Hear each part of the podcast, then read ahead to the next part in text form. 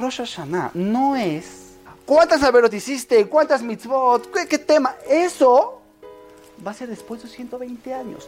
Rosh Hashanah es, a ver, a ver, a ver. Nos reencontramos. Y hay un folder que dice, año cero, fallamos. Y ahora sí, cada año, ¿cómo vas con tu misión de vida? ¿Cómo vas con el paquete que te tocó? ¿Qué es Rosh Hashanah?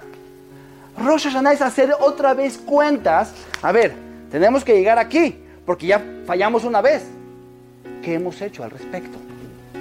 ¿Hemos avanzado o no?